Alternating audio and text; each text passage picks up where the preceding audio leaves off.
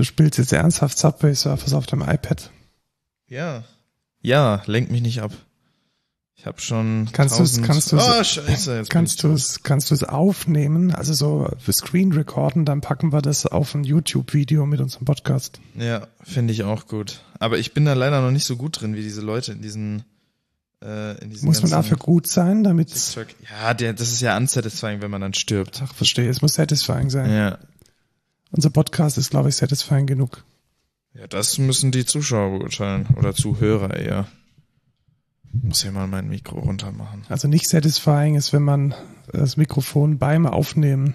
Ja, wir haben ja noch nicht angefangen. Doch, doch. Es ist ja auch besser, wenn ich mein Mikro dann den Rest der Folge richtig hab, anstatt die ganze Zeit daneben zu Genau, lieber einen verkackten Intro-Gag als einen verkackten Podcast. Ja, genau.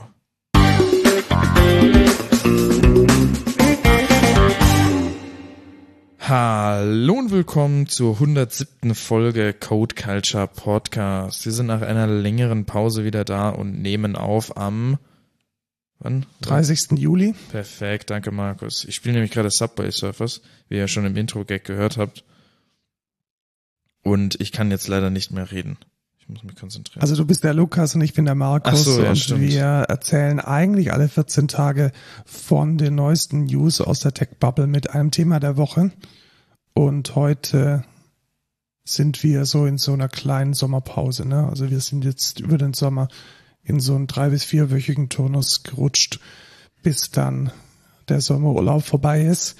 Und wir haben deswegen auch einiges an Feedback und Rückblick, Lukas. Richtig. Denn ähm, ich habe einen neuen Drucker, hast du den schon gesehen? Nee. Der steht hier hinten und zwar war mein alter Drucker einfach kaputt, also so mechanisch kaputt. Man musste da immer den Papiereinzug ähm, mit der Hand unterstützen Mhm. und das war unglaublich nervig.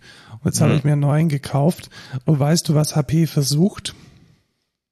Äh, Geld zu machen mit Ja, genau. Druckerpatronen. HP versucht mir ein Abo zu verkaufen, bei dem ich drei Euro im Monat bezahle und dann immer nur 100 Seiten drucken darf.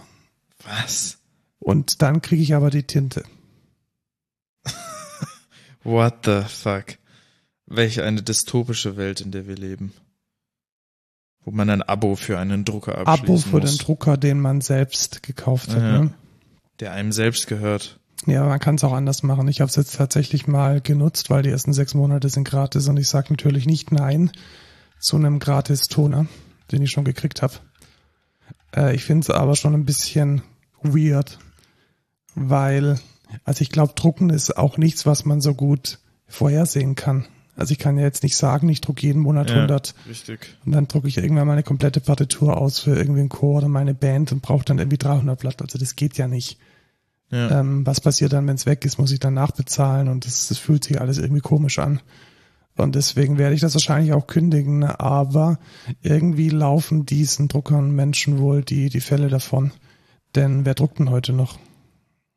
Also ich glaube, der Umsatz ist da schon. ja, ich drucke jetzt auch nicht so häufig. Höchstens für meinen Pen and Paper. Hast du einen Drucker zu Hause oder druckst du in der Firma? Ich habe einen Drucker zu Hause, aber das ist nur ein Schwarz-Weiß-Laserdrucker. Ah, das ist auch nur ein Schwarz-Weiß-Laser. Ja. Also ähm, ich habe überhaupt keinen Bedarf. Weißt du, was mein Hauptanwendungsfall ist? Tatsächlich Paketmarken. Ja, das mache ich äh, an der Paketstation. Geht es immer, weil ich habe auch oft von äh, irgendwelchen Kleiderbuden kriege ich einfach ein, ein Rücksendeetikett auf dem DIN A4 und da gibt's dann keine Chance, das irgendwie nochmal neu auszudrucken. Ja, also wenn's ähm, wenn's jetzt spezielle Shops sind, dann geht's nicht immer leider. Aber ich mache das meiste halt, also wenn ich überhaupt irgendwas zurückschicke, dann meistens über Amazon halt und da geht's eigentlich. Ja, also ich kaufe meine Kleidung eigentlich fast nur online. Und diese ganzen Salandos und ich weiß nicht, ob Zalando macht's vielleicht, aber sowas wie Best Secret und so auf keinen Fall. Zalando hat so, er hat doch sogar äh, eine Rücksendemarke mit drin Ja, im nur, Paket. Genau, aber nur bei der Hauptbrand, bei Zalando Lounge nicht. Ah, okay. Also da wollen sie wahrscheinlich auch irgendwie die Hürde zum Zurückschicken ein bisschen höher machen. ja, Ähm, ja, mal schauen. Äh, ich werde wahrscheinlich hauptsächlich Paketmarken damit drucken und ich druck dann tatsächlich die auch immer auf, ähm, auf so Aufkleber, DIN A4, weil ich zu faul bin, um Klebstoff zu verwenden. ja. Hast du den neuen Mac Mini schon gesehen? Ja, gesehen schon. Also zumindest die Verpackung. Aber wozu denn ein Mac Mini, Markus? Ja, sehr gute Frage. Gut, dass du fragst, Lukas, denn wir haben ja unser kleines Studio aufgebaut im hiesigen Jugendhaus hier. Und da konnten wir jetzt, durften wir jetzt mit Mitteln der Deutschen Stiftung für Engagement und Ehrenamt uns einen Mac Mini mit Logic kaufen. Und das haben wir dann auch tatsächlich gemacht. Der ist vorgestern gekommen und ich habe ihn vorgestern dann auch gleich eingerichtet. Ähm, das ist immer eine riesige Pain, wie du dir vorstellen kannst, diese ganzen VSTs von den 500 Vendoren irgendwie runterzuladen Ja. und dann mit irgendwelchen Serials, die abfotografiert wurden von irgendwelchen Leuten oder ausgedruckt, dann zu hantieren. Ähm, aber es läuft überraschend gut. Also das Ding ist halt ein Power Beast. Also wir haben ein Terabyte an Speicher, ähm, ich glaube 32 GB RAM und einen aktuellen M2 drin. Geil. Ich habe mit mit Logic mal den, also wir haben Logic runtergeladen dann und ich habe den, es gibt ja einen Demosong von Billie Eilish, der praktisch genauso wie aufs Album kam als Logic-Projekt vorliegt. Mhm. Und 2% Auslastung. Okay. Also unglaublich. Also diese, diese ganzen Latenzprobleme, die wir vorher mit dem Windows Desktop hatten, die sind weg. Du kannst in, auch in Ableton Live einfach direkt durchspielen, als wäre es irgendwie ein, ein E-Piano, das du angeschlossen hast. Also wirklich wie Tag und Nacht. Geil. Das Einzige, was wir jetzt noch kaufen müssen, ist Kabel, weil die, die HDMI-Kabel zum Bildschirm, die sind eine Katastrophe. Ja, das habe ich auch schon gemerkt. Ja, und ich, ich weiß auch nicht, wollen wir ein Doppel, Doppelmonitor-Setup oder denkst du, eins, einer reicht?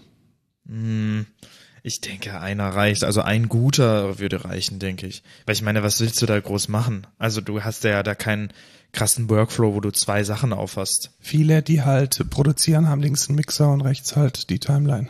Ja, okay, aber die Frage ist halt, hast du so ein großes Projekt in diesem Nee, wahrscheinlich nicht. Lo-Fi-Studio? Genau, also das erste, was wir jetzt aufgenommen haben, das war noch mit dem alten Rechner, war tatsächlich ein Podcast äh, für die katholische Jugend hier. Ich verlinke den auch gleich, der heißt Echt Gold. Und ähm, den haben wir dort aufgenommen. Und also ich muss schon sagen, wenn da halt drei Procaster rumstehen und du dann irgendwie so Barstühle hast und einen Tisch und so und drei äh, Kopfhörer, das ist schon geil. Ja. Also die haben da halt zu zweit sind zwei Hosts und ein Gast immer und die, die Soundqualität ist halt Bombe. mega geil, Bombe. Also quasi schalltoter Raum und äh, diese Broadcaster, das ist schon Next Level. Und ich glaube, dafür ist es auch gut. Also man will ja so ein bisschen kreative Arbeiten im Jugendhaus fördern. Und dass da jetzt so eine mega fette Produktion drin stattfindet, das wird, glaube ich, gar nicht passieren. Ja. Welche Produktion machst du denn auf deinem neuen iPad, Lukas? Ja, nee, ich wollte es eigentlich so herleiten, was auch Katastrophe war, war mein iPad. Oh nein. Ich habe mir nämlich ein iPad geholt, neunte Generation von 2021, quasi das äh, vorletzte iPad, weil ja nicht sonderlich teuer, ich glaube 365 Euro auf äh, Amazon, was echt vertretbar ist. Und ja, ich habe mir das geholt, weil ich wollte einen mobilen zweiten Bildschirm für meinen Laptop. Oha. Ja, und zwar der Use Case ist, ich hoste ein Pen and Paper, wo ich meine Notizen drauf hab und mein äh, ja Sound kontrolliere, gewisse also sowohl Hintergrundmusik als auch Soundeffekte abspiele, als auch meine Keynote, die dann visuelle Elemente einblendet fürs Pen and Paper. Und da ist ein zweiter Bildschirm recht nice, weil ich habe natürlich auf meinem Main-Bildschirm meine Notizen auf, die ich an Obsidian speichere, da kommen wir später noch drauf. Und auf dem anderen Bildschirm hätte ich dann zum Beispiel mein Soundpanel, wo ich dann gewisse Sounds trigger. So. Prinzipiell, ja, guter Use Case geht ja auch mit äh, Sidecar nennt sich das auf äh, macOS und äh, iPadOS und hat auch geklappt. Ich habe es getestet mit einem LG TV und meinem iPad hat geklappt. Ich konnte AirPlay auf meinen auf den Fernseher machen und das iPad als Sidecar, als zweiten Bildschirm nutzen. So habe ich dann quasi drei Bildschirme. Einmal den Fernseher, wo ich dann meine Keynote drauf habe, meinen eigenen Bildschirm, wo ich meine Notizen drauf habe und mein iPad, wo ich mein Soundpanel habe. So. Hört sich ja mega geil an. Ne? Mega cooles Setup. Gutes Setup, ja. Dann Tag des Pen and Papers. Ich hab's tatsächlich in der Firma gemacht, weil ja großer Raum, wir haben Tische und Stühle da, ähm, ist eigentlich ideal. Wir haben auch äh, Schreibwaren da und so. Das ist das ist alles ganz nice. Deswegen dachte ich, ja perfekt, Firma kann ich nutzen. Und ja, dann war ich bei uns im Scrum-Raum quasi und da haben wir ja so einen, ich weiß gar nicht, was für ein TV das ist. So ein äh, Frame TV, glaube ich, von auch von Samsung. Ja, den meine ich aber nicht. Ich meine tatsächlich den, den, ja, den. Das ist ein LG, glaube ich. Ja, zumindest das Problem ist, das HDMI-Kabel reicht nicht bis ganz nach unten. Ja? Oh nein. Das heißt, ich musste das Ganze irgendwie anders lösen. Jetzt hatten wir natürlich da auch noch einen Apple TV rumstehen. Ja. Ja. Dann nehme ich diesen den alten Apple TV, also nicht der, der gerade angeschlossen ist im Besprechungsraum, sondern unseren alten, den nehme ich, steck den an, schließ den an, geil, funktioniert, ich kann meinen Laptop damit verbinden. So, jetzt will ich mein iPad damit verbinden, geht nicht. Warum? Du kannst nicht Sidecar verwenden, wenn du Airplay machst. Was ich nicht verstehe, weil ich ja Airplay schon über meine LG TV gemacht habe. Jetzt scheint das, ich weiß nicht warum, aber diese Airplay-Verbindung mit dem alten Apple TV scheint irgendwie so limitiert zu sein, dass ich dann nicht noch Sidecar verwenden kann mit meinem iPad. Das ist eine gute Frage. Also ja, also ich kann mir vorstellen, dass es das Sidecar auch letzten Endes ein kastriertes oder ein erweitertes Airplay ist. Ja, richtig. Jetzt äh, würde ich ja vermuten, dann geht halt gar kein anderes Airplay mehr. Aber ich habe es ja schon getestet mit ja. einem Airplay-Device schon vorher mit meinem Fernseher. So, ich verstehe es nicht. Vielleicht ist es, wenn du ein Airplay, also es, der alte Mac, äh, der alte Apple TV ist ja Airplay 1 ja. und der neue ist Airplay 2.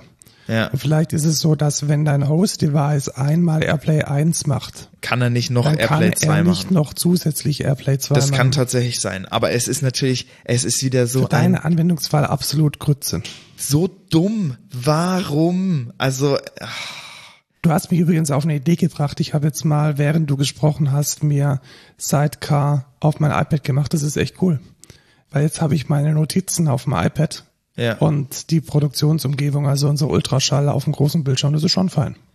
Ja, ich habe es auch mal getestet in der Arbeit, ähm, quasi auch als dritter Bildschirm, aber ich muss sagen, es bringt mir nicht wirklich einen Mehrwert. Ich, also drei Bildschirme brauche ich auch einfach nicht. Zwei reichen da komplett aus und irgendwie hat's auch manchmal ein bisschen gelaggt und weiß ich nicht. Universal Control hat ganz gut funktioniert, aber weißt du, jetzt genau der Use Case, für den ich den Scheiß gebraucht hätte, genau das funktioniert dann nicht. Dann denke ich mir auch nur so, Alter. Kannst du nicht ähm, so ein Soundboard, eine Soundboard-App auf dem iPad verwenden? Ja, das hatte ich ausprobiert. Und dann hast du ja das Problem, ich will ja zum einen ja, genau, ich, ja, genau. Das hatte ich nämlich auch ausprobiert und es geht auch nicht, weil ich quasi nicht also das Ding ist, der Sound, der dann abgespielt wird, den hätte ich natürlich gerne auf dem Fernseher, weil der Fernseher den besten ja, Lautsprecher richtig, hat. aber dann nimm halt einen USB äh, oder einen, einen Bluetooth-Speaker mit und gut ist. Ja, und dann brauche ich auch noch einen Bluetooth-Speaker. Ja, da kannst du mal weißt, ich hätte, ich hätte, ich hätte gedacht, dann könnte ich wenigstens irgendwie über, weil man kann ja sogar das Output-Device auch über Airplay dann machen. Und das, das geht auch, dass ich das auf den Laptop mache und der Laptop ist dann verbunden mit dem Fernseher, aber die Sound App, also da, wo ich die Soundeffekte abspiele, die macht quasi den Output nicht über die äh, über dieses Interface. Ah, quasi. verstehe. Ja. Also keine Ahnung. Und außerdem die Webseite, die ich eigentlich benutzen wollte, hat dann auch nicht geklappt über ja, den Browser. Dann brauchst du natürlich auf dem iPad ein Device, welches Mackie Control über WLAN an einem MIDI-Host fähiges Soundboard auf deinem Rechner schickt. Ja, komplett dumm einfach. Also was halt geht, ist sowas wie einen Song abspielen über übers iPad und dann halt über AirPlay quasi an meinen Laptop. Das würde gehen. Aber daher, dass diese App nicht einen Song abspielt, nicht so eine Media Control macht, die über Apple geht, sondern das irgendwie extern macht, geht es dann wieder nicht. Es ist, es ist wirklich absolut scheiße alles. Ja. ja, so schade, dass der Product Owner von dem ganzen deinen Use Case. Ja, es ist, ich meine, ich muss sagen, es ist natürlich relativ spezifisch, aber man würde meinen, das geht einfach. Oder? Wenn ich jetzt sage so, ja, also prinzipiell müsste das ja gehen. Und dann sind es aber so spezielle Sachen, dass der Apple TV irgendwie auf Airplay 1 funktioniert und dass der Sound dann nicht über dieses Airplay geht und ach, es ist alles scheiße gewesen. Und ich war natürlich auch in der Stresssituation. Ich habe vier Leute, die warten da drauf, dass jetzt endlich mein hier das Abenteuer beginnt und ich bin dann noch am Vorbereiten und es geht einfach alles nicht. Und ja, alles scheiße. Ja. Ich, ich frage mich, was ich das nächste Mal mache. Ein längeres HDMI-Kabel oder einen neueren Apple TV. Wahrscheinlich einen neueren Apple TV, also der ist jetzt sowieso ziemlich alt. Vielleicht sollten wir den einfach mal. Ja, wir haben ja zwei. Setzen. Wir haben ja einmal diesen neueren der ja im Besprechungsraum, Besprechungsraum ist. und dann den vorderen einfach und, mal ersetzen. Ja, genau. Das könnten wir auch machen. Naja, das war mein Rant der Woche. Kein Rant der Woche ist unser neuer GitLab Maven Repository Manager, denn wir sind weg von Nexus. Ja, obwohl Nexus ein weiterer Brand sein könnte. Nexus könnte weiter Brand sein. Also nochmal kurz zur Motivation. Wenn man in einer Firma Java entwickelt, dann braucht man einen Repository Manager, in den man seine Libraries pushen kann. Man publiziert die natürlich nicht irgendwie auf äh, maven.org, sondern man publiziert die in eine Software, die man privat hostet, so dass die Abhängigkeiten, die privaten Abhängigkeiten, die firmeninternen Abhängigkeiten im Namespace.de etc., dass die halt authentifiziert und autorisiert abgerufen werden können. Und das hatten wir bisher über ein Produkt namens Nexus gemacht. Was war denn da dein Problem, Lukas? Ja, in der Open Source Version von Sonatype Nexus ist, also erstens kann man quasi keine externe Orf direkt so anschalten. Es gibt Möglichkeiten mit so einem RUT-Token, wo dann quasi so Header gesetzt werden und dann kann quasi ein User authentifiziert werden, der schon vor angelegt ist im Nexus. Aber das ist alles scheiße. Und was viel besser ist, Token Auth, also dass sich ein User ein Token erstellt und dann dagegen authentifiziert, ist auch nicht in der Open Source Variante dabei. Und ich möchte einmal kurz anmerken, das ist eine absolute Frechheit, dass man Security Standards hinter eine Paywall steckt. Ich finde es ein, ich mache sehr, sehr viele so und es gibt ja auch dieses SSO Tags oder SSO Tags Wall oder so, so eine Seite, wo alle aufgelistet sind. Ich finde es wirklich frech, weil, sorry, ich kann einfach meine Nexus nicht online stellen ins Internet. Ich kann das nicht benutzen, weil der, die Security-Standards nicht erfüllt werden. Das ist Oder doch du bezahlst natürlich, wir haben uns ja ein Angebot einholen lassen, 10.000, 12.000 Euro per annum. Ja. Das ist halt schon nochmal ein Ding. Ich möchte es sogar nochmal erweitern. Also man könnte jetzt ja sagen, okay, diese Firma, die entwickelt diesen Sonatype Nexus und hm, braucht dafür ja Geld. Das ist ja okay. Ja. So ist es aber nicht. Sondern diese Firma hat ein Open Source Produkt übernommen das heißt, es war schon mal Open Source. Das ist ein Community-basiertes Produkt, welches von den Leuten, die da früher reinkommittet haben, auch unter dieser Prämisse entwickelt wurde, dass es ein Open Source Produkt ist und bleibt. Und sie sind jetzt natürlich auch in der Situation, dass sie als Maintainer von dieser Open Source Software keine Pull Requests akzeptieren, die diese Security einbauen würde. Ja, und das ist wirklich frech. Und das ist sehr frech. Also da nimmt, da nimmt eine, eine kommerziell agierende Firma ein Open Source Produkt unter ihre Fittiche, wird dann Maintainer von dem Ganzen und sorgt dann dafür, dass das Geschäftsmodell, welches ausschließlich auf Open Source basierter Software funktioniert, durchgesetzt wird, indem gewisse Features, die potenziell auch von einer Community contributed werden, zurückgehalten werden. Und das ist extrem frech. Ja. Und ich meine, bei GitLab ist es nicht anders. GitLab hat auch diese Politik obendrauf, jedoch äh, funktioniert da zumindest unser Use Case in der Free-Version und deswegen sind wir das, jetzt dazu auch umgezogen. Der, der Unterschied ist halt, dass du halt sagst, in GitLab sind es andere Features, die ja auch vom Team entwickelt sind, die dann nicht mit reinkommen. Und GitLab ist ja auch nicht, also das ist ja mainly maintained von der, von der Organisation. Von der Organisation, die ne? GitLab.com heißt, genau. Genau.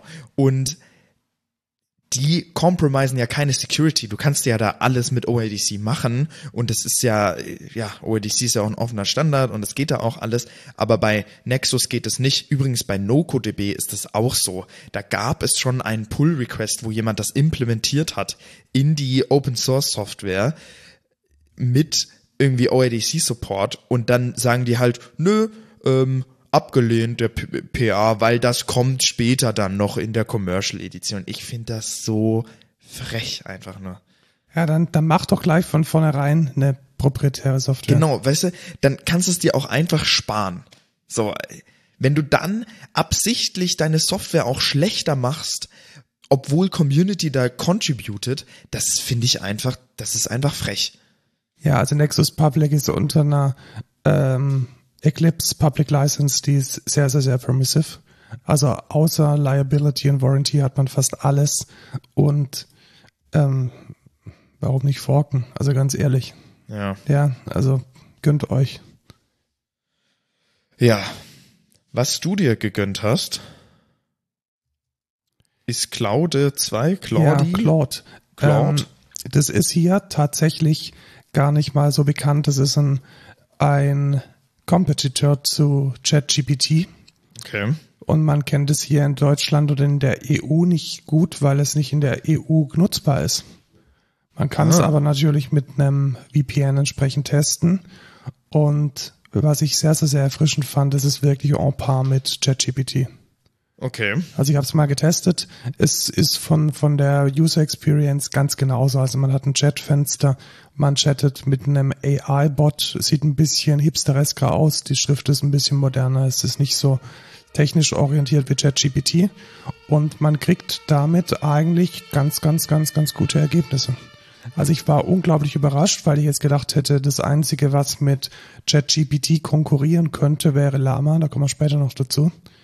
Ähm, aber nee, also Claude von Anthropic ist echt cool und es ist jetzt in der Version 2 rausgekommen und ich denke, jeder, der sich für AI interessiert, sollte das auch mal tun. Also schießt euch irgendwie ein NordVPN mit Standort außerhalb der EU, irgendwas seriöses, Großbritannien oder so.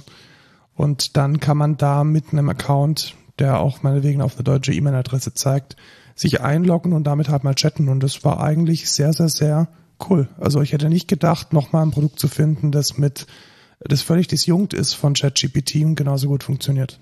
Aber hat es irgendeinen Vorteil gegenüber Ja, es ist halt nicht ChatGPT, weißt du, also ich sehe das jetzt eher so als, ich hatte echt so das Gefühl, also schau mal, ähm, Raycast, Notion, ja, ja, die alle, alle basieren auf ChatGPT und das ist halt schon eine gewisse Marktmacht. Und ich fand es dann schon nochmal schön und erfrischend zu sehen, dass es da Alternativen dazu gibt, weil Google Bart kam jetzt auch irgendwie raus und das überzeugt ja nicht. Ja. Und ich glaube, Claude ist da schon nochmal, vielleicht ist nicht auf GPT-4 Niveau, aber 3, 3,5 auf jeden Fall. Ja, cool. Der Link ist in den Show Notes und du hast dir Barbie angeschaut. Ja, ich. Was ist denn deine Zusammenfassung? Ich bin mit keiner Erwartungshaltung reingegangen. Ich wusste nicht mal, worum es genau geht. Ich dachte mir halt, ja, äh, wird halt irgendwas, ich sag mal, girly in Anführungsstrichen sein. Und ich bin echt positiv überrascht. Also der Film, wer es nicht weiß, es geht quasi um ja Feminismus in einem in einem Sinn und auch um ja Gesellschaftskritik und ich fand's sehr, sehr gut gemacht. Also ich fand's nicht gut, nicht irgendwie so over the top. Also ich meine, ja, es gibt manche Gags, die sind natürlich auf die breite Masse zugeschneidert und ich fand's aber auch sehr lustig. Also ich fand vieles, ähm, ja, einfach guter, guter Humor teilweise und ich fand's Gesellschaftskritik gut. Also nicht so irgendwie krass, krass links oder so, so dieses Woke, sondern, ja, wie sage ich das? Zu Recht. Also ich finde es valide Gesellschaftskritik. Ich fand es on point. Gut. Ähm, also ich möchte mir den Film auch anschauen. Ich habe ihn noch nicht angeschaut. Ich habe allerdings die Diskussion verfolgt. Also ich fand es spannend, dass du ihn gut und okay findest und das wollen finden die meisten. Ähm, wenn man in diese Kritik ein bisschen mehr eintauchen möchte, gibt's eine super gute Podcast-Folge von Field News mit Sascha Lobo und ähm, seiner Frau, deren Namen ich jetzt vergessen habe, äh, Jule äh, Lobo. Die reden darüber und ähm, Sascha hatte ungefähr dieselbe Meinung wie du. Und seine Frau denkt halt weiterhin, dass die Brand Barbie nicht okay ist. Und dass auch eine ein guter Film, der auch von einer feministischen Regisseurin und Drehbuchautorin gemacht wurde, diesem problematischen Markenbild nichts Positives zugewinnen kann und ich habe da eigentlich keine Meinung zu. Aber was denkst du dazu? Ja, das ist sehr interessant. Ich habe den Film angeguckt und dachte mir so, die nehmen hier, also ich dachte tatsächlich, das wäre nicht mal von Mattel, weil es ist, ich fand es so, what the fuck, guckst du dir an? Ja, ich schaue mir jetzt, das ist das nächste, du gehst halt auf Google, Boah, du, du suchst nach Barbie und Google wird pink. Ja, ja, also, Spotify auch, der Barbie Soundtrack, da wird dann auch deine, deine Zeitleiste wird dann auch pink. Und was halt passiert ist, dass, also dieses Pink ist ja auch getrademarkt, also wir reden hier wirklich von einer, von einem Imperium, von einer Brand, ja. die immens groß ist und die vielleicht nicht okay Werte vermittelt, was ja. Körperbild und, und ich fand's, ich fand's aber echt krass, weil ich dachte, dass es nicht so, also dass es nicht von Mattel gesponsert wäre. Aber das, der Film ist ja komplett von der Mattel gemacht. Von Mattel und bezahlt, ja. man muss da natürlich dann kritisch dahinter gucken und sagen, ja, okay, das ist halt der Versuch von Mattel, sich in ein gutes Licht zu rücken. Ja, genau, das ist das Greenwashing der Brand Barbie. Richtig. Und genau das ist es auch. Also, das ist so, sie nehmen alles auf, und möchten jetzt quasi so, ja, aber das ist ja dann so und so. Aber dass die Puppen trotzdem noch einen falschen Stereotypen darstellen, ist natürlich trotzdem falsch. Und ich weiß nicht, ob man das nicht zu leicht dann so abstempelt mit, boah, ja, das hat so, das gibt den Frauen jetzt Kraft, weil genau das ist es vielleicht auch einfach nicht. Ne? Ja, das ist es vermutlich nicht. Und also die, die Puppe an sich hat sich ja durch den Film nicht verändert. Es hat sich vielleicht die Wahrnehmung verändert und auch nicht, und da kommen wir jetzt dazu, nicht die Wahrnehmung der Zielgruppe der Puppe, kleine Kinder, kleine Mädchen, kleine Jungs, sondern die Wahrnehmung der Eltern. Weil wer geht denn in diesen Film? Ja, er ist ab zwölf. Ja, aber trotzdem ja. ist es, glaube ich, eher was. Also ja, mit zwölf spielst du auch nicht mehr mit Barbies. Ja, und diese Ebene des Films, die targetiert sich nicht an Kinder. Ja. Diese doppelte Ebene und naja, also ich sehe es vorsichtig kritisch, möchte es mir allerdings vielleicht noch anschauen, was wahrscheinlich daran scheitern wird, dass ich Filme hasse. Und wie lang ist er denn? Oh, ich glaube eine Stunde 40 oder, oder 50. Okay, also es ist vertretbar, nicht Überlänge. Also. Kann man in den Pfaffenhofen mit äh, Originalton anschauen? Äh, wir haben ihn auf Deutsch geguckt. Ah, okay. Also, naja. Aber ich fand ihn trotzdem gut. Ähm, ich will auch mein Geld in Mattel stecken, weil dieser I am Kenneth äh, Pulli, den muss ich mir natürlich kaufen. Ja. Ist der pink? Ja, also du kannst mal I am Kenneth äh, googeln und dann, ja. Er ist so, er ist so flauschig pink. Ja, da dieses Shirt auch und so, aber ja. Äh, okay, kommen wir zum nächsten Thema. Äh, wir suchen eine Location für ein Meetup. Also wir sind äh, Teil der Initiative, die das Quarkus Meetup in München macht, unterhält und Lukas und ich würden da auch sprechen. Wir suchen da jetzt allerdings noch eine Location. Also wenn ihr jemanden kennt, der jemanden kennt oder selbst eine Firma in München habt, die Räumlichkeiten zur Verfügung stellen kann für ein Meetup, dann würde es uns freuen, wenn ihr uns kurz einen Hinweis gebt auf den Socials oder per E-Mail. Und wenn ihr nicht wisst, was ein Meetup ist, dann äh, habt ihr auch keine Location dafür. Ja. Ja, also ihr solltet schon so ein bisschen Erfahrung haben und wissen, was da auf euch zukommt. Äh, wenn ihr in dieser Bubble drin seid, dann wisst ihr, was da äh, so gang und gäbe ist. Und ihr solltet da auch in dieser Bubble sein. Ich glaube, sonst funktioniert's nicht. Ja. Was jetzt funktioniert, Lukas, ist deine Räuspertaste. Ja, sehr gut. Ich musste noch nicht räuspern. Du musstest heute noch Aber nicht ich mach's räuspern, jetzt aber du einfach. machst jetzt einfach mal. Schauen wir mal, was funktioniert. Traumhaft. Du kannst jetzt sogar Push-to-Räusper machen. Ja. weil wir haben ein neues Plugin für das Stream Deck, nämlich nicht mehr das offizielle, sondern eines, welches sich ausschließlich um den Recording-Teil kümmert. Und ich glaube, das war so ein bisschen auch das Problem von dem offiziellen Plugin, dass das halt einen F drauf gibt, äh, dass die Räuspertaste funktioniert und eher schaut, dass man halt beim Editing seine Shortcuts hat. Und was dieses Plugin jetzt macht, Stream Deck Ultrasaal von Sven Wiegand, ist einfach sich nur aufs Recording zu konzentrieren. Und das hat relativ gut funktioniert, wie ich finde. Ja, finde ich auch. Vor allem, es zeigt auch den Status an. Du müsstest sogar die Zeit sehen, kann das sein? Ja. Ja. Also, ich find's echt super. Das ist genau das, was wir immer wollten. Ja. Und äh, das funktioniert relativ gut und ich bin sehr zufrieden und es war auch mega einfach zu installieren und einzurichten. Also wenn ihr auch so ein ähnliches Setup habt wie wir, mit Ultraschall arbeitet, dann ist es Stream Deck als Second Screen und als Controller für den zweiten Host oder für den Gast echt eine tolle Sache.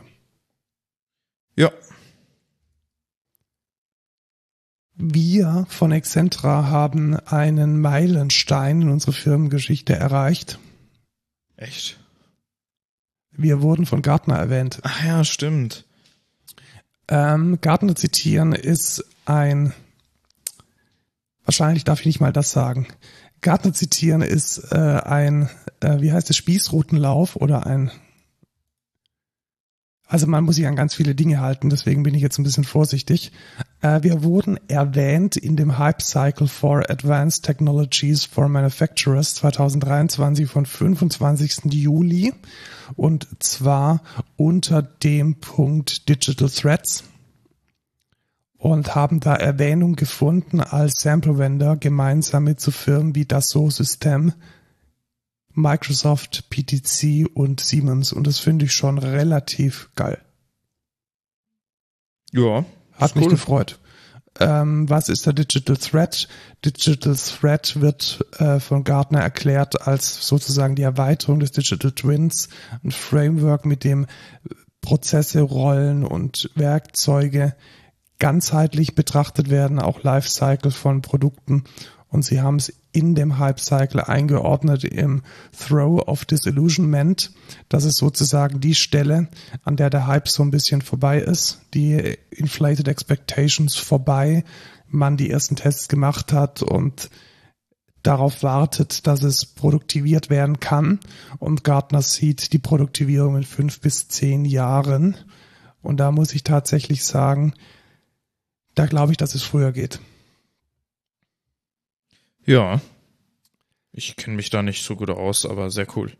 Ja, also hat uns sehr gefreut und ähm, ja, da es kann nur besser werden, es kann nur toller werden und ähm, wenn euch das interessiert, dann ähm, ich verlinke den Hype Cycle. Ihr müsst dann allerdings Kunde von Gartner sein, um ihn lesen zu können. Ja. Dann Kommen, wir, zu den News. News, News. Hast du schon einen Threads-Account? Nein, das geht ja nicht in Ach, Deutschland. geht ja nicht in Deutschland, genau, weil es in den ähm, in den europäischen Ländern noch nicht oder genauer in der EU noch nicht funktioniert, weil äh, DSGVO jedoch egal, denn Threads war unglaublich erfolgreich, zumindest in den ersten Wochen, als eine Alternative zu Twitter und Mastodon. Ja, da hat sich, da hat sich der Sack gedacht, ey, der Elon ist so, der macht so eine dumme Kacke auf Twitter. Jetzt müssen wir es raushauen, Genau. damit die ganzen Twitter-User, da kommen wir gleich auch noch drauf, das ist ja, oder? Haben wir das in den Ja, natürlich haben wir es drin. Ja. Ähm, und hat dann halt Threads direkt raus, äh, rausge äh, rausgehauen. Also ich glaube auch, dass es ein verfrühter, also früher als geplant rauskam, weil es war wirklich ein perfektes Timing. Also das war so genau in dieser Woche, als Elon Musk irgendwie wieder tausend Dinge gemacht hat, die Ja, scheiße hat, waren. das war genau da, wo Elon Musk dieses Rate Limiting Rate Limiting, genau, da ging die API nicht mehr und die Ja. ganzen Third-Party-Bots gingen nicht mehr und es war einfach eine Katastrophe. Und das war schon ein sehr, sehr gutes Timing. Und dementsprechend gab es auch eine unglaublich hohe Adoption, vor allem in den USA. Also die Leute sind draufgesprungen. Wobei man sagen muss, da hat sich Facebook auch eine ultra geile Onboarding-Story ausgedacht. Es, um Thread-User zu werden, musstest du nämlich nur einmal auf Instagram klicken, hattest dann die App, den App-Download und dein Profil auf Threads, weil diese beiden Profile de facto miteinander verbunden sind und identisch sind. Also man muss auch sagen, der, der Onboarding, das Onboarding, in dem man einfach seine Userbase und seine Volkschaft und das, was man äh, followt, von Instagram direkt auf Threads übernehmen kann, das ist schon erstmal ziemlich locked in und zweitens halt ein Power Move, den nur Meta machen kann. Ja, man muss aber dann dazu sagen, die Retention Rate ist miserabel. Also Die Leute bleiben nicht dort. genau die Timeline, die die sie dort haben, die ist ziemlich scheiße. Und äh, ja, nach äh, schon ein ein paar Wochen sind die meisten Leute schon nicht mehr so hyped über, über Threads, weil du einfach nichts Geiles siehst in deiner Timeline. Es ist nicht geil chronologisch und äh, ja, die, die Posts, die du siehst, sind nicht interessant für dich. Genau, das ist nämlich das, was jetzt so passiert, dass die, ähm, dass die äh, Leute es liegen lassen. Also ich glaube nicht, dass sie aktiv ihren Account löschen, weil dazu müsstest du deinen Instagram-Account löschen. Das ist Ja. auch nochmal so eine Sache, die wahrscheinlich in der EU gar nicht gehen würde. Und ähm, dafür ist es dann schon jetzt sehr, sehr, sehr, sehr enttäuschend.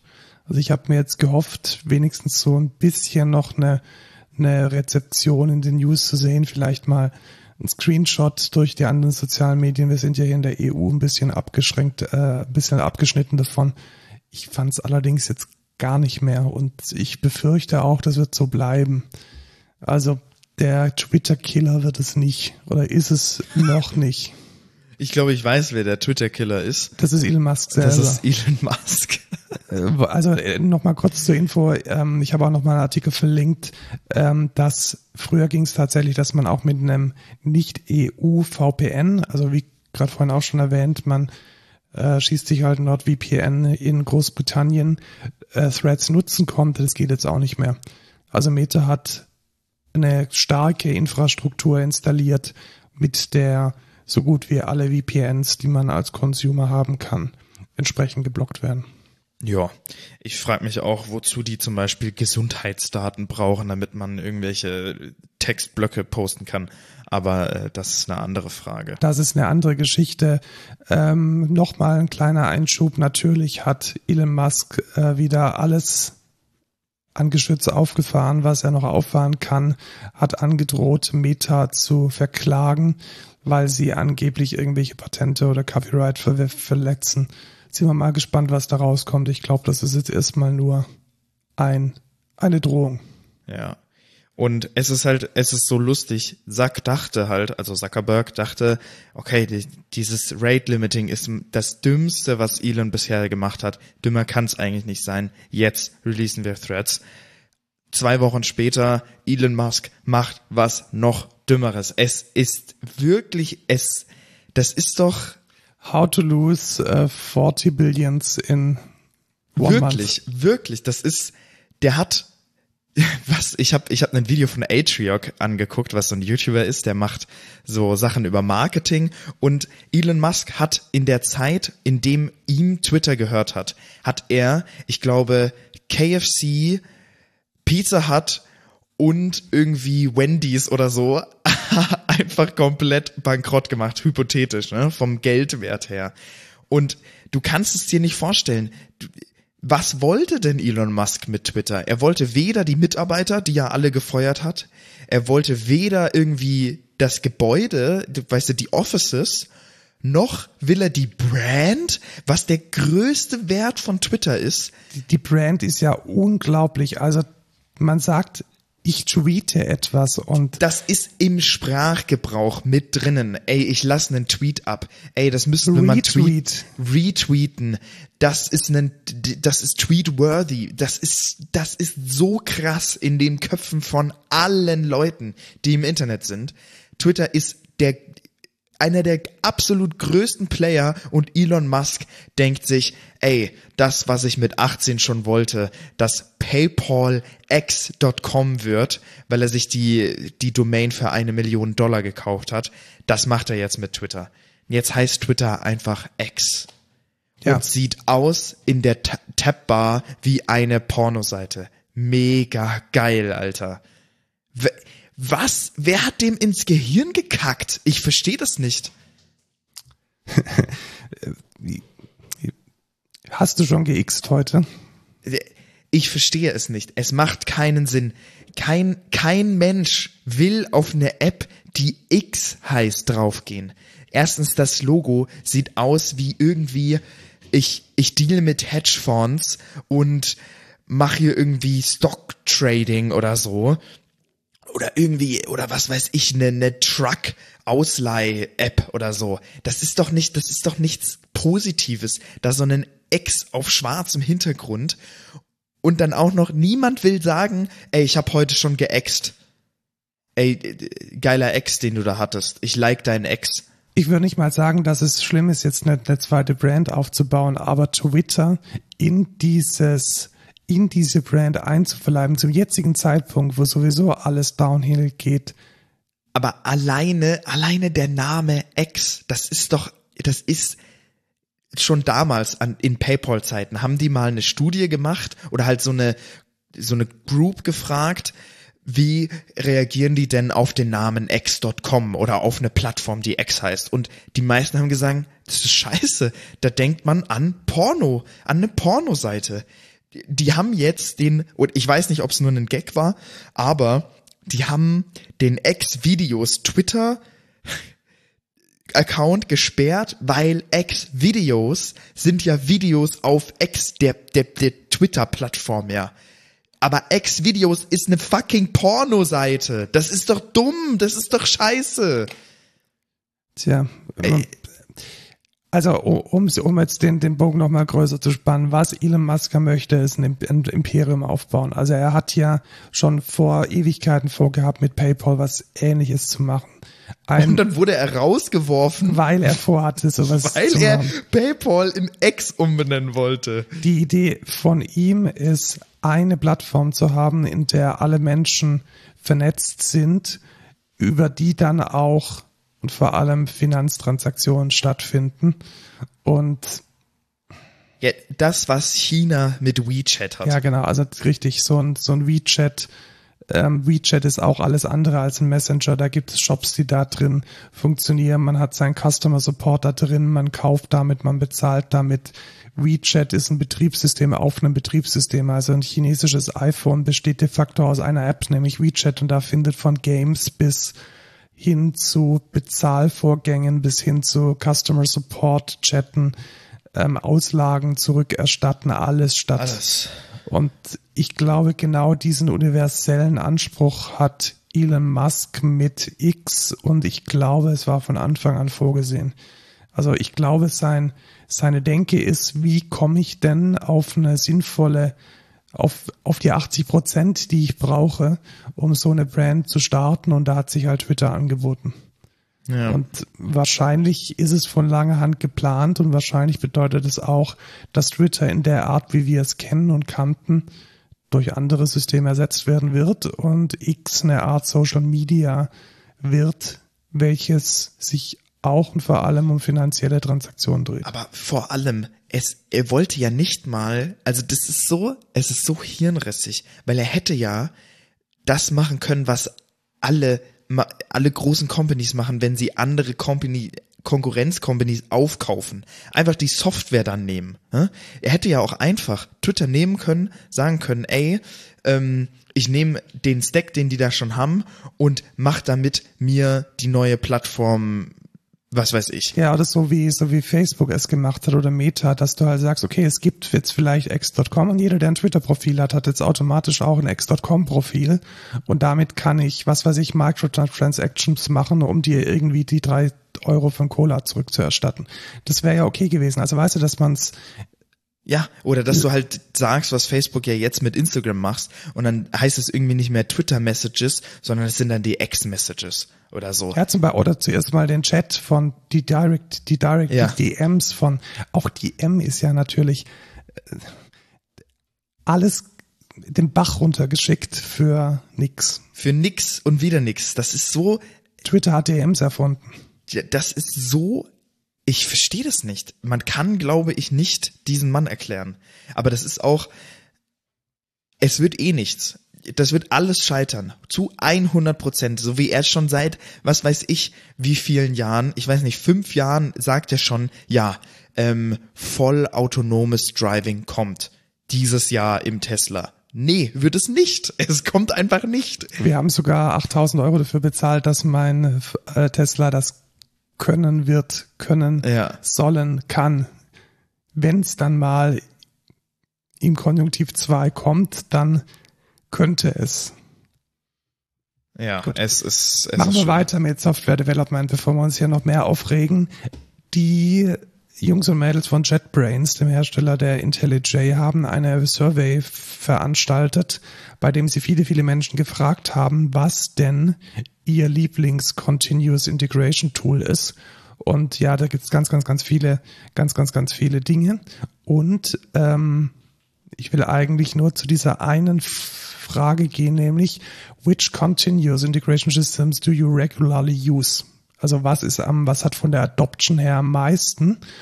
Und GitHub Actions hat Jenkins überholt. Ja. Hätte ich mir auch denken können. Ja, und ich glaube, das liegt daran, weil es halt for free mitkommt, wenn man ohnehin schon ein GitHub Repository hat. Ja. Also dieser Plattformgedanke ist an dieser Stelle halt komplett aufgegangen. Also das, was Microsoft da reingebaut hat, ist relativ cool. Ähm, Jenkins ist immer noch bei 52 Prozent der Leute, die es regular usen. Man merkt natürlich auch, ähm, Mehrfachnennungen sind logischerweise möglich und ganz, ganz, ganz weit abgeschlagen sind ähm, Tools wie Drone, Bamboo von Atlassian, auch TeamCity von ähm, JetBrains. Ja, was da vielleicht noch interessant ist, die JetBrains Tools zum CICD sind weniger benutzt als Custom Tools. Ja, tatsächlich. Also, also das ist schon krass. Ja. Da wird, da werden Custom Tools, die ja von Teams innerhalb der Company entwickelt werden, mehr genutzt als Pre-Made Tools von zum Beispiel JetBrains. Das ist schon bitter. Das ist bitter und ähm, ich finde es jetzt, wir haben uns gerade vorhin über Open Source, welche unter kommerziellen Firmen betrieben werden, ein bisschen abgerantet. Jenkins ist halt, stand heute immer noch zu 100% Open Source, free und ohne eine Paywall. Ja. Und das muss man an der Stelle auch nochmal gut halten, dass wirklich über die Hälfte der Befragten, das waren 29.000 Entwickler weltweit, äh, Jenkins nutzen, finde ich unglaublich geil. Und das ist halt echt ein cooles Open Source Produkt, welches dieses hohe Ranking in der Adoption sicherlich auch wert ist. Es ist ein bisschen frickelig, also man muss sich schon drauf einlassen. Es gibt tausend Wege, Dinge zu tun. Es gibt da auch keine sauber definierte Best Practice. Diese ähm, Build-File also as Code kam erst nachträglich dazu, ist dann so ein bisschen rückwirkend eine Reimplementierung der Einstellungen in der UI geworden und hat dementsprechend auch seine Caveats und Flaws, aber es funktioniert halt trotzdem gut und wir laufen damit seit 20 Jahren, literally seit 20 Jahren und äh, ich finde es relativ angenehm. Ja, es ist frickelig. Ja, das Setup ist schon frickelig. Also ich glaube, das Grundsetup gar nicht mal so sehr. Aber wenn es dann in Richtung Plugins geht und Klammer auf, alles ist ein Plugin bei Jenkins, Klammer zu, dann wird's schon schwierig. Ja, und es ist immer so mega obskure Fehler. Aber naja, kommen wir zu AI. Genau, zwei kleinere News, beziehungsweise vielleicht in ihrer Wirkmacht doch ganz groß. Google Bart ist jetzt auch in Deutschland angekommen. Man kann es als deutscher Google-Benutzer verwenden und Ja, also ich habe es gerade vorhin schon grob erwähnt. Es steht jetzt ChatGPT schon noch einiges hinten an. Ja. Hast du es schon mal ausprobiert? Nee. Ja, also ich habe es kurz mal ausgetestet. Es ist halt eine ähnliche Experience wie Bing Chat und wie OpenAI ChatGPT, wobei es jetzt was auch so so Grammatik und Präzision der Antwort und so, da ist noch ordentlich Luft nach oben. Das ist jetzt mein kleiner, meine kleine Stichprobe. Äh, ich finde es gut, dass es Konkurrenz gibt. Ich finde es gut, dass jetzt auch DSGVO-technisch offensichtlich alles klar ist und dementsprechend toll, dass es neue Produkte und neue Systeme hier gibt. Aber funktional ist da noch einiges aufzuholen. Einen ganz anderen Ansatz fährt Meta. Meta hat auch ein Large Language Model.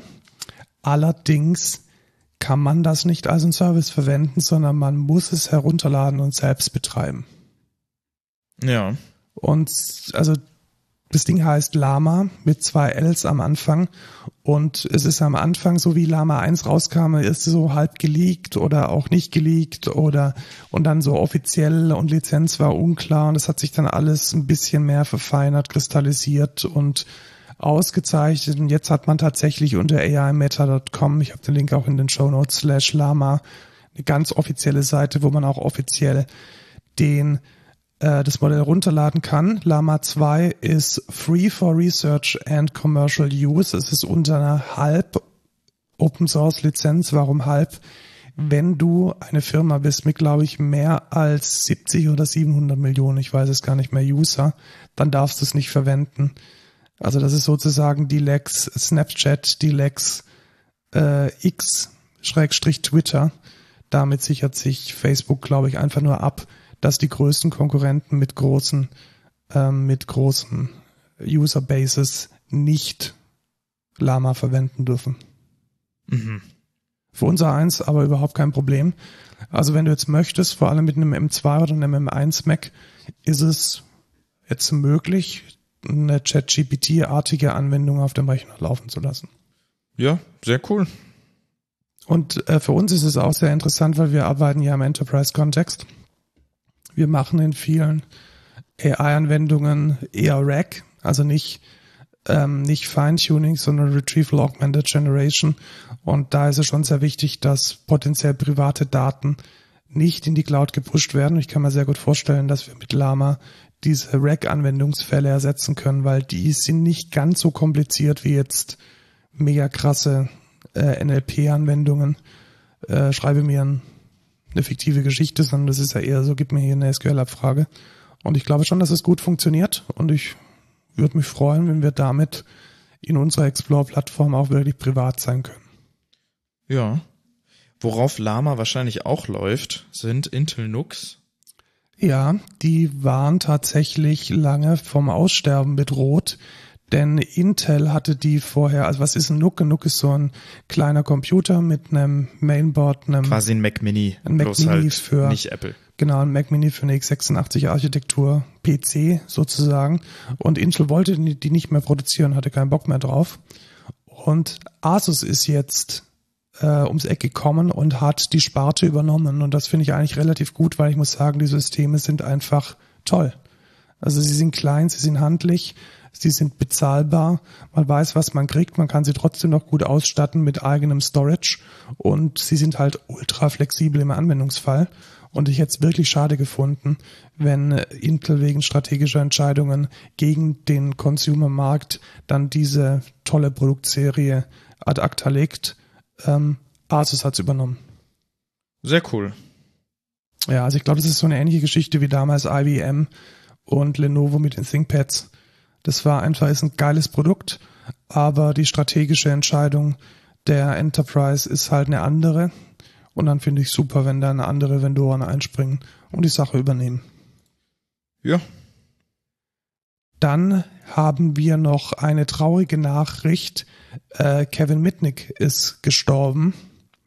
Den kennt man hauptsächlich als Buchautor und Bilderbuchhacker. Er war ja in verschiedenen äh, in den 90ern, vor allem frühen 2000ern, in verschiedenen äh, Gates involviert, hat ähm, auch jetzt nicht immer ganz so legale Sachen gemacht, wurde dann aber so ein bisschen zu einer Ikone der jungen Hacker-Szene und er ist jetzt leider gestorben an einer Krankheit. In Krebs. Ja, vermutlich. Ja, steht da. Steht da. Und ja, schade. Ähm, hat auch ein Buch geschrieben. Einer unserer Forstpraktikanten hat seine Abschlussarbeit über ihn gemacht. Er scheint heute noch die Menschen zu faszinieren mit dem, was er getan hat. Ähm, ja. Der Nachruf ist verlinkt in unseren Shownotes. Eine kleine News habe ich noch am Ende. Und zwar hat Steinberg ein Podcasting-Tool rausgebracht, jetzt in der zweiten Version. Wir haben es ja schon mal kurz angeteasert. Wavelab ist eigentlich so der große Bruder von Cubase. Da gibt es jetzt eine ganz abgespeckte Version namens Wavelab Cast und das ist sowas wie Ultraschall-Reaper auf einer kommerziellen Basis. Und ich würde tatsächlich sagen, es ist empfehlenswert. Also wenn ihr Podcasts produzieren wollt und euch nicht in diese Open Source, doch mit Support ein bisschen schwierig, Ecke navigieren wollt, vielleicht auch ein bisschen eine einfachere User Experience, euch ein bisschen scheut mit den Plugins und keine Räuspertaste braucht, dann ist Wavelab Cast sicherlich ein sehr, sehr gutes Produkt.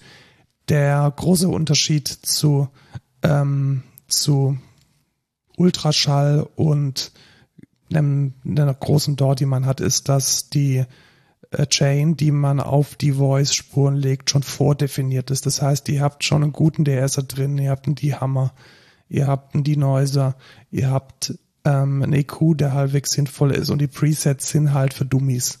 Also da sage ich halt irgendwie Female Voice, Male Voice und dann stimmt der EQ. Der Maximizer ist richtig eingestellt, das Mastering funktioniert, die Kapitelmarken können gut exportiert werden. Also es ist halt mega hart targetiert auf den Workflow von dem Podcast Recording.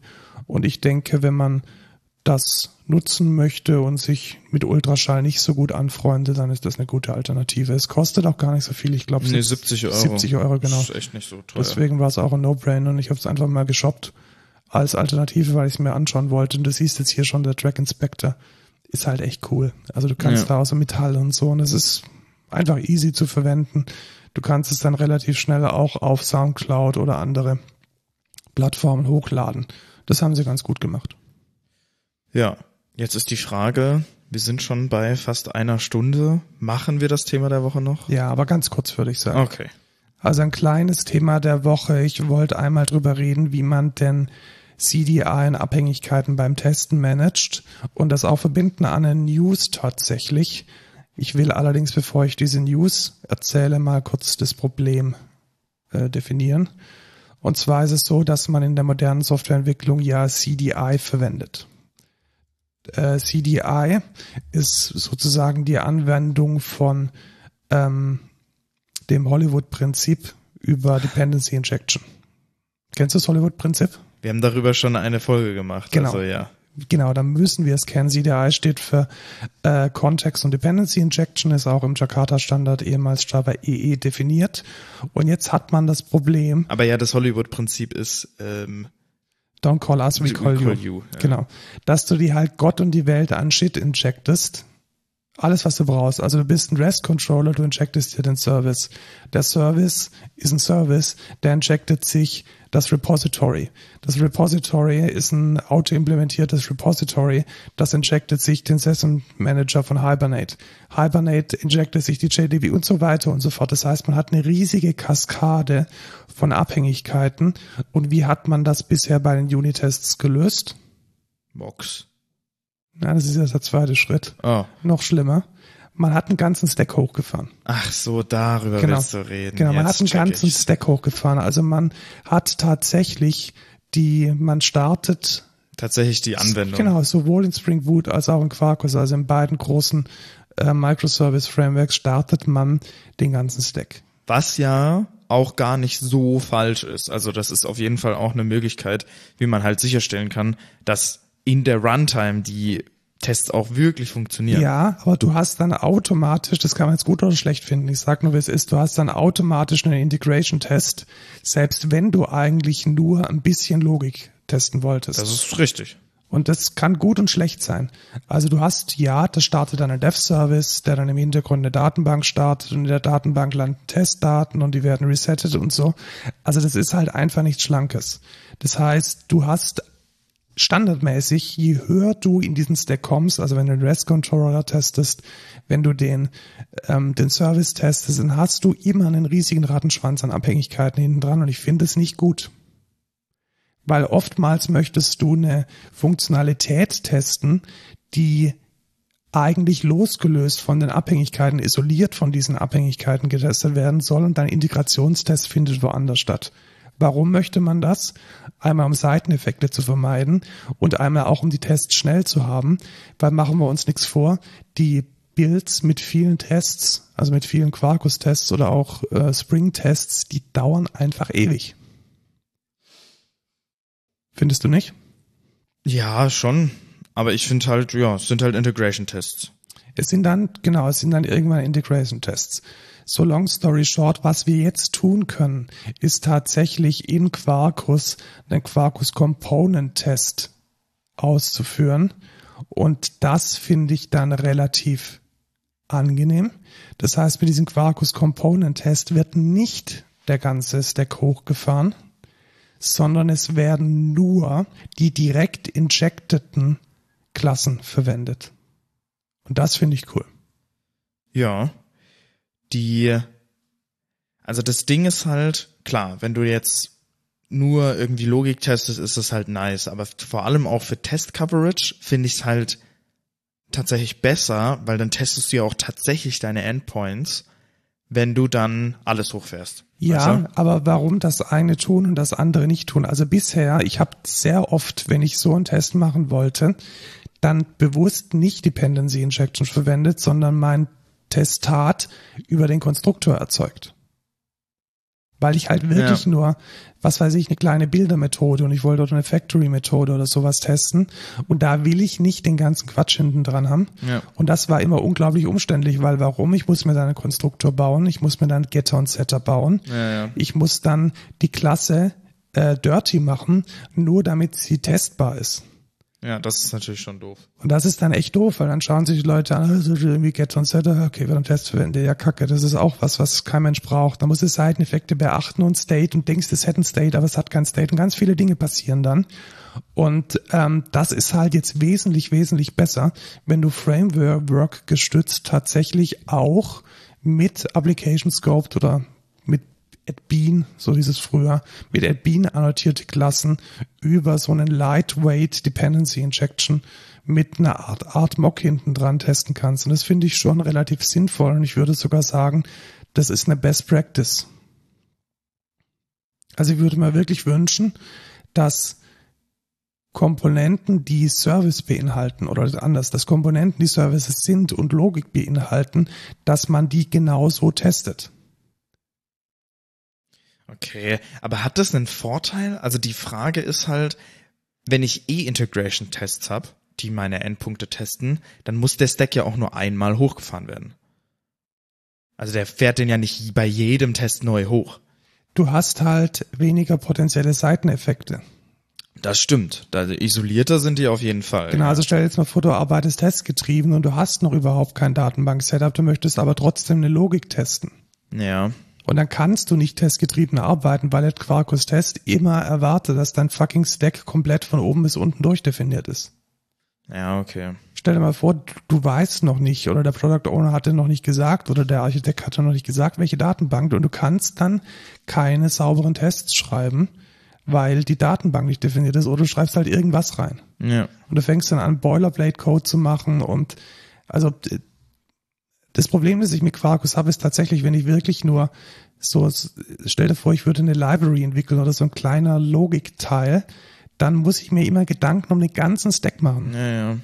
Um so eine ganz Ja, das kleine ist wahrscheinlich Idee auch mal zu interessant. experimentieren. Das ist wahrscheinlich auch interessant, wenn du jetzt sagst, du hast zum Beispiel Cogito oder so. ja, genau. Weil da willst du zum Beispiel ja auch nur die Teile der Logik testen, die wirklich interessant sind. Und Sehr da kannst guter du ja Punkt. gar nicht den ganzen Stack testen. Sehr, sehr, sehr guter Punkt, weil ich will ja äh, vielleicht so eine äh, so eine so einen Service, den ich in einem Cogito-Prozess verwende, mal isoliert testen. Und da will ich nicht den ganzen Ja. Stack, weil der Du kompiliert willst ja auch kein Kafka und Ja. kein InfiniSpan und das verstehe ich schon. Genau, und das fand ich jetzt wirklich eine sehr, sehr gute, ähm, und ich war es auch gewohnt. Also es ging ja mit Juice geht es ja auch sehr gut, mit Spring Boot geht es sehr gut. Und ich freue mich jetzt, dass es das innerhalb von Quarkus jetzt auch gibt. Also nochmal, was ist die News und was ist so das Konzept? Ich kann jetzt, wenn ich eine Klasse zum Beispiel mit Application Scoped annotiert habe, mir diese Klasse dann mit Add Quarkus Component Test injecten und dann kriege ich nur diese injected Component und kann sie isoliert ohne den kompletten Stack hochzufahren testen. Und das finde ich super. Ja, Gut, kommen wir zum Code der Woche. Da hast du dir was ausgesucht. genau. Und zwar habe ich ja eine kleine Webseite, wo äh, ja quasi drin steht, was ich so an Software-Sachen mache, irgendwie so Frontend, Backend und DevOps, was da so meine Spezialitäten sind, die Sachen, die mich interessieren, die ich täglich mache. Oder auch zum Beispiel, da sind meine Songs verlinkt und man kann da irgendwie nachgucken, welche Artists ich cool finde, was ich gerade auf Spotify höre. Und mir hat immer so eine Möglichkeit gefehlt, wie ich weiß, wie viele Leute da jetzt tatsächlich auf der Seite auch sind. Da gibt's ja Google Analytics zum Beispiel, die man dann einfach da reinhängt und dann äh, sieht, sieht man in seinem Google Dashboard, oh, okay, was, was, welche Leute gehen da drauf, aus welchen Ländern kommen die, wie lange interagieren die mit der Seite und so. Und ich fand's halt immer scheiße, dass das halt nur Google ist und da gibt's eine mega geile, lightweight, Open Source Software, die man self hosten kann. Das heißt, die Daten gehören dann nicht irgendwie irgendeiner Company, sondern die Daten sehe nur ich. Und ja, die sind auch alle anonymisiert. Also ich sehe da auch keine IP-Adressen oder so oder wer genau auf meine Seite zugreift, sondern da geht's einfach nur darum, ich kann geografisch zuordnen, wer da drauf kommt. Ich sehe, wie viele Leute da drauf sind, wie lange die da drauf sind. Und das ist echt cool. Also das ist einfach nur ein Docker Compose Stack, den ich hochfahre und dann einfach ein kleines Skript, die ich, dass ich da mit in meinen Head von meiner Seite reinpack und fertig. Und es funktioniert echt gut. Also ich kann es nur empfehlen, wer selber mal so ein bisschen Statistiken über seine Webseite haben will, benutzt Plausible.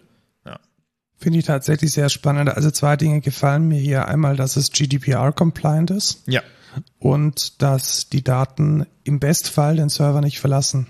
Also man hat halt ganz, ganz, ganz viel von dieser Legal-Scheiße vom, vom Bein, wenn man dieses Ding neben seiner Webseite irgendwie hinstellen kann und dann äh, verargumentieren kann, dass die Daten eigentlich nicht an Third Party weitergegeben werden. Und das finde ich schon relativ cool. Ja. Und ich glaube, ich packe das auf meine Bandseiten auch rein. Die wollte ich jetzt sowieso mal angehen und besser machen. Dann ist das, glaube ich, ein guter Punkt. Du hast gesagt, Docker Compose ist am Start. Hat es eine Datenbank hinten dran? Äh, ich glaube schon, ja. Ich glaube, das ist eine Postgres hinten dran, aber ich bin mir nicht mehr ganz sicher. Ich habe einfach die Docker Compose, die da mitgeliefert wird. Ich glaube, es gibt einen Repo, das heißt Hosting von Plausible. Also das ist nicht direkt in dem Repo, wo du dich jetzt befindest, sondern du musst dann auf das Hosting-Repo und das kannst du einfach klonen und da ist schon alles konfiguriert. Krass, es gibt sogar ein WordPress-Plugin. Ja, also das Ding ist echt, echt super. Ja, es hat, ja doch, es hat schon ein bisschen was. Es hat eine Postgres, es hat äh, eine Events-DB, ein ClickHouse Genau. und Plausible dann selbst. Ja, das ist ja fein, das kriegt man ja irgendwie mit, mit äh, dem Portainer gut installiert. Ja, also du- du- die sagen auch in deren Guide, da machst du einfach git clone auf das Repo, änderst deine Base URL und irgendwie das Secret, mit dem das encrypted wird äh, und fertig. Und dann machst du Docker Compose ab und das funktioniert. Ja, mache ich mal tatsächlich. Also schaut ganz gut aus. Und dann werde ich auch Google Analytics und irgendwie halbes Bein im Knast mit meinem Impressum und Datenschutz los. Genau. Der Notecode der Woche ist auch von dir. Richtig, endlich muss ich nicht mehr leiden, um Notizen zu machen und meine Notizen anzuschauen und ich werde nicht dauerhaft ausgelockt aus dem Scheißding, wenn ich also ich, du über Notion? Ich rante über Notion, aber ihr kennt das ja mittlerweile, wenn ihr den Podcast öfter hört. Ich also ich bin Fan von Notion. Ich finde es schon cool teilweise, die Konzepte, auch wenn ich gemerkt habe, also ich habe wirklich intensiv für das Pen and Paper, was ich gehostet habe, was ich im äh, Rückblick, Feedback und Rückblick auch erwähnt hatte, habe ich mir intensiv angeguckt, okay, welche Note-Taking-App nehme ich, um mir das Pen and Paper so gut verlinkt wie möglich zu machen. Und da habe ich mir zuerst Notion angeguckt und habe gemerkt, wie überkrass zur Komplexität ich einfach neige, wenn ich dann irgendwelche Database Tables mache und irgendwie Tags an die Databases mache und dann will ich das richtig anzeigen. Und das ist nicht direkt Notions Schuld, das ist wahrscheinlich auch einfach, weil ich Software-Developer bin ähm, und zur Komplexität direkt neige. Weil man es halt kann, gell? Genau, man kann es halt und äh, das Toolset ist da und man kann das richtig cool machen. Aber wirklich bringen am Ende tut's wahrscheinlich nicht so viel. Und dann habe ich mir Obsidian angeguckt. Das hatte ich mir schon vor Ewigkeiten mal angeguckt. Ähm, das ist quasi ein, ein Programm, ist nicht Open Source, welches Markdown-Dateien annimmt und dir damit quasi so einen Vault aufbaut, wo du alles verlinken kannst. Das sind nicht direkte Markdown-Links, also Obsidian macht nochmal on top so ein bisschen eigene Markdown-Syntax, aber am Ende kann man das mit einem Markdown-Editor genauso gut angucken wie in Obsidian. Und da hast du dann alle deine Notes drin. Die kannst du self-hosten, die kannst du bei dir lokal nur haben, die gehören nur dir, das ist nichts proprietäres am Ende. Und genau das finde ich so geil daran. Ebenfalls gibt es mit dem DataView Plugin und dem Database Folder Plugin eine genauso gute Komplexität, die man aufbauen kann, wie mit Notion, bloß, dass es alles lokal passiert, alles nicht über irgendwelche Server, die manchmal langsam sind, nicht irgendwelche Logins passiert, sondern alles lokal bei dir ist mit Open Source Plugins. Und das ist einfach unglaublich geil. Dieses Ökosystem in Obsidian ist richtig cool. Du kannst, es ist so extensible. Du kannst da alle möglichen Plugins reinmachen. Du kannst auch deine eigenen Plugins entwickeln. Und es funktioniert wirklich wunderbar. Mit der 1.4er Version, die bald für alle rauskommen wird, gibt es gibt es quasi so einen, also man kann jetzt schon Properties an Nodes quasi dran schreiben, so ähnlich wie in Notion, aber das ist derzeit nur YAML und das ist nicht so geil integriert und so. Und mit 1.4 gibt es ein Property View, der wirklich sehr nah zu Notion aussieht. Schau es mir gerade an, also 1.4 ist tatsächlich vorgestern oder vorvorgestern Noch rausgekommen. Nicht direkt für alle. Also links siehst du diesen Tag Catalyst. Das ist quasi nur für Supporter von Obsidian, die ah, okay. einmal 25 Dollar ge gespendet haben. Ähm, und es wird in so vier Wochen wahrscheinlich für General Availability rauskommen. Aber das ist wirklich, also du kannst es dir ja angucken, es sieht so aus wie Notion. Ja, es ist, sieht komplett aus wie Notion. Aber am Ende ist es halt einfach nur Text in deiner Markdown-File. Und das ist halt, es ist wirklich geil. Und man kann sich richtig coole auch Übersichten über seine einzelnen Notes reinpacken. Und es ist, ey, probiert Notion, äh, Notion, Obsidian aus. Es ist wirklich geil. Und ich mache damit zumindest jetzt erstmal alles. Ich find's angenehmer als Notion ich bin in der Notion-Welt schon viel zu verhaftet und eingeschlossen, ja. um da irgendwie rauszukommen, wobei ich mich trotzdem noch extrem wohlfühle damit, muss ich sagen. Also ich ja. finde es nach wie vor sehr fein, aber ich würde Obsidian auch mal einen Try geben. Vielleicht installiere ich es mir mal und schaue es mir an. Ja, tatsächlich. Ich finde es ich find's sehr, sehr cool. Dann bleibt uns nichts mehr übrig, als uns zu verabschieden. verabschieden.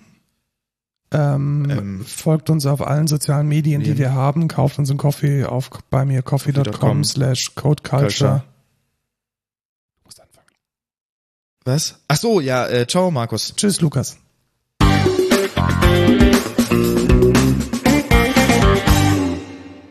Ich wollte die ganze Zeit nachreden jetzt am Ende noch. Das Ach so, ja, nee, das passt nicht, nicht, weil du heißt ja nicht Markus, Markus nicht, nicht Lukas. Das Boah, das müssten wir einmal so umtauschen. Hogwarts und sag ich ciao Lukas und du sagst ciao Markus. Was gar nicht lustig ist. Nee, ist überhaupt nicht lustig. Das ist echt relativ wack.